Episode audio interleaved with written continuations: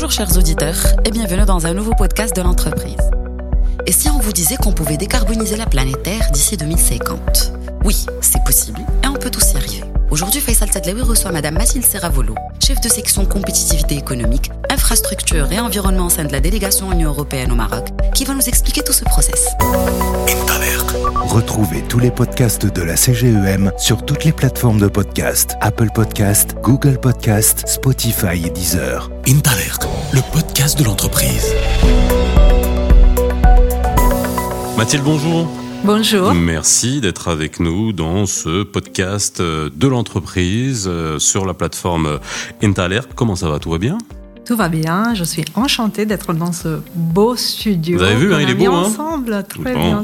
C'est ici que on enregistrera euh, tous les podcasts euh, que vous pourrez découvrir euh, au fur et à mesure sur la plateforme Intaler et qui s'intéresse à l'entreprise de la manière la plus concrète possible. Si vous êtes avec nous aujourd'hui, c'est dans le cadre d'une série de podcasts qu'on va faire avec vous, hein, avec les membres de la délégation de, de l'Union européenne, qui est partie prenante dans cette dans ce projet, dans ce projet Intaler.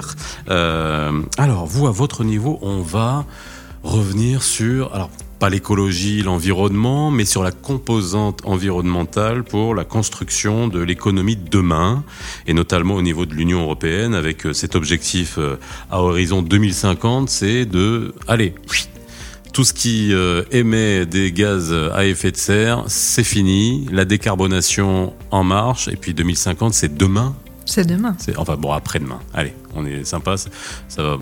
Une génération, on dit que c'est quoi? C'est 12 ans, 13 ans? Donc on va dire que dans les générations à venir, euh, elles, n'auront plus affaire à euh, des, euh, des émissions de gaz enfin pas de gaz, de gaz à effet de serre, en tout cas qui sont nocifs pour la planète. Et ça, ça passe par le Green Deal. Et si vous êtes là aujourd'hui, c'est pour nous expliquer ce qu'est ce Green Deal, en quoi il consiste, le Green Deal à l'européenne.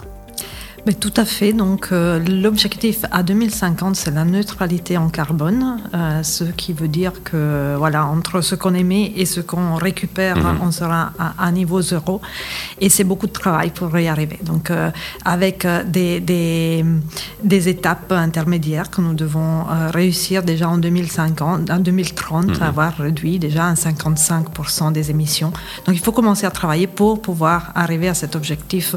L'objectif, c'est 50% et idéalement 55. 55. L'Union européenne a augmenté ses ah objectifs dans le cadre des accords de, pays, de, de, Paris. Donc on a, mhm. on a pris des, des, objectifs plus ambitieux, même chose qu'a fait le Maroc. Nous sommes dans le même euh, bateau, dans la mhm. même planète. Au fait, nous partageons les mêmes défis et la même vision d'arriver à, une planète décarbonisée euh, d'ici 2050. Et donc effectivement beaucoup de travail.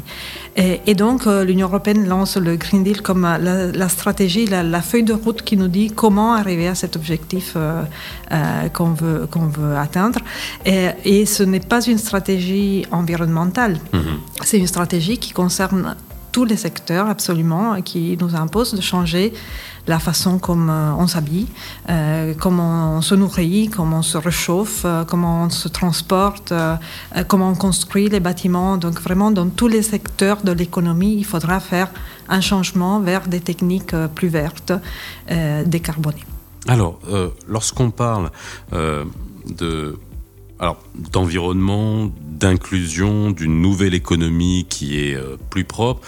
Alors souvent on a, on a on, est tenté de dire ok bon ça c'est pour les pays développés c'est pour les pays qui sont en avance et nous les pays en voie de développement alors les pays émergents les pays qui sont en accélération on se dit ok nous on a d'autres d'autres impératifs économiques mais il faut quand même souligner que le Maroc fait partie de ces pays en voie de développement qui a, on l'a pu le voir après l'organisation de la COP 22, a pu remplir ses engagements environnementaux euh, par rapport à beaucoup d'autres pays. Donc c'est une vraie problématique qui existe même au Maroc.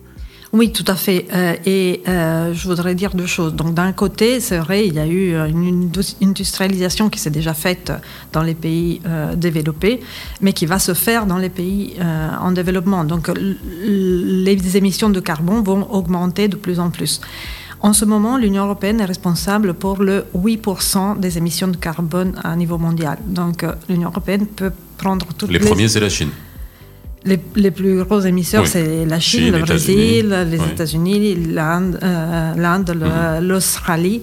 mais il faut qu'on travaille tous ensemble. Donc on peut éliminer le, 8% des émissions européennes on ne va pas sauver la planète. La mhm. planète, on en a une, elle est à nous tous, elle est partagée, et donc si on ne le fait pas ensemble, on ne va pas y arriver. Et ensuite, euh, il s'agit de penser quel euh, modèle de développement on veut. Le, Maroc vient de se poser la question dans le cadre du nouveau modèle de développement et, il se répond qu'il veut, il veut offrir aux prochaines générations un pays euh, durable, propre, où toutes les personnes ont une place. Et donc, il faut commencer à le construire.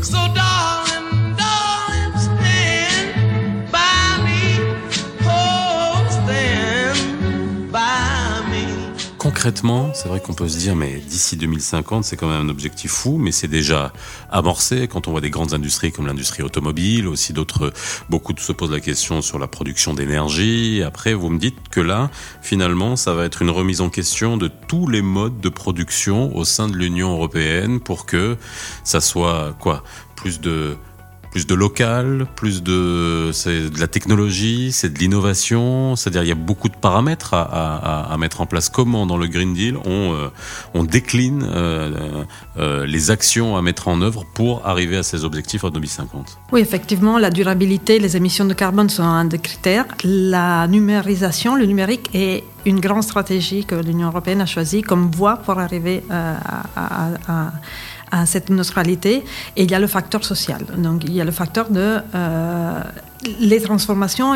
On va perdre des postes, euh, des emplois, mhm. des, postes de travail. On va en créer aussi. Et il faut s'assurer qu'il n'y a personne qui reste euh, en dehors de ce, de ce changement de. C'est la destruction créatrice de Schumpeter, quoi. Voilà, c'est ça. On détruit, mais on crée de l'autre côté. Il faut créer, et il faut créer beaucoup d'emplois et qu'il y en ait pour tout le monde et qu'il y ait une redistribution pour tout le monde.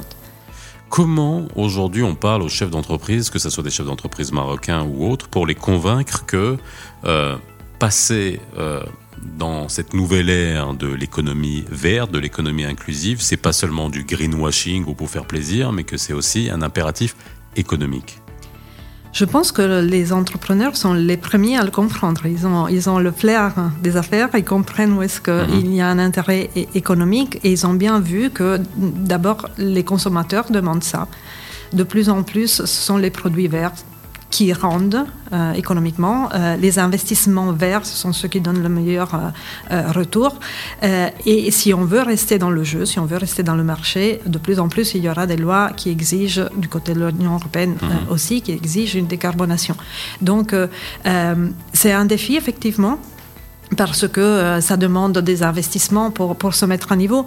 Euh, ceux qui seront, euh, qui seront capables, en mesure de, relever ce défi, vont rester sur le marché, vont saisir l'opportunité et, vont être les premiers à être bien placés pour, pour s'assurer cette partie du marché. Alors, un pays comme le Maroc, il a des ambitions, c'est de développer tous ses marchés à l'export. L'Union européenne est un partenaire privilégié du Maroc. demain, il faut donc que les entreprises marocaines qui ont envie, qui sont déjà exportatrices ou celles qui veulent devenir exportatrices et trouver de nouveaux marchés au sein de l'Union européenne, elles vont devoir se soumettre à un certain nombre de règlements euh, en termes de décarbonation. C'est-à-dire que demain, on ne pourra pas exporter ce qu'on veut. Tout à fait. À nouveau, le Maroc a les mêmes ambitions. Donc je pense que même pour rester dans le marché euh, intérieur mhm. marocain, euh, les entreprises vont devoir euh, relever ce défi. Dans le cas de l'Union européenne, ça vient peut-être plus vite. On parle déjà de 2023 pour commencer à mettre en place un mécanisme d'ajustement du carbone aux frontières. Et donc c'est une manière pour l'Union européenne de s'assurer que on, réduit les émissions dans, à l'intérieur de nos frontières. On ne va pas simplement déplacer les productions sales, euh, marron, si je peux dire, en dehors de nos frontières pour après réimporter les produits. C'est ce dont on a peur. Ce qu'on mhm. veut éviter. Mhm. Et donc, pour éviter cela, il y aura un mécanisme d'ajustement du carbone aux frontières qui fera payer un coût supplémentaire aux, produits qui, qui, émettent du carbone. Et donc, euh, les entrepreneurs qui voudront vendre au marché européen à partir de 2023, 2025, euh, ça va réellement être euh, contraignant. Ben, ils doivent commencer déjà maintenant à penser comment verdir leur production. Alors, dernière question, c'est, euh, on parle de business hein, dans ces podcasts, euh, et ce Green Deal, est-ce qu'il va au-delà de la mise à niveau, au-delà de euh, repenser la manière avec laquelle on produit, que ce soit pour les acteurs locaux qui veulent exporter vers l'Union européenne ou profiter de l'expérience de, des entreprises de l'Union européenne Est-ce qu'il y aura de nouvelles opportunités business grâce à ce Green Deal, grâce à ces nouvelles industries, à cette nouvelle économie? Bah, sûrement, et, le Maroc, euh, ça a été reconnu euh, par beaucoup d'acteurs et très très bien placé pour euh, saisir ces économies, ces opportunités économiques.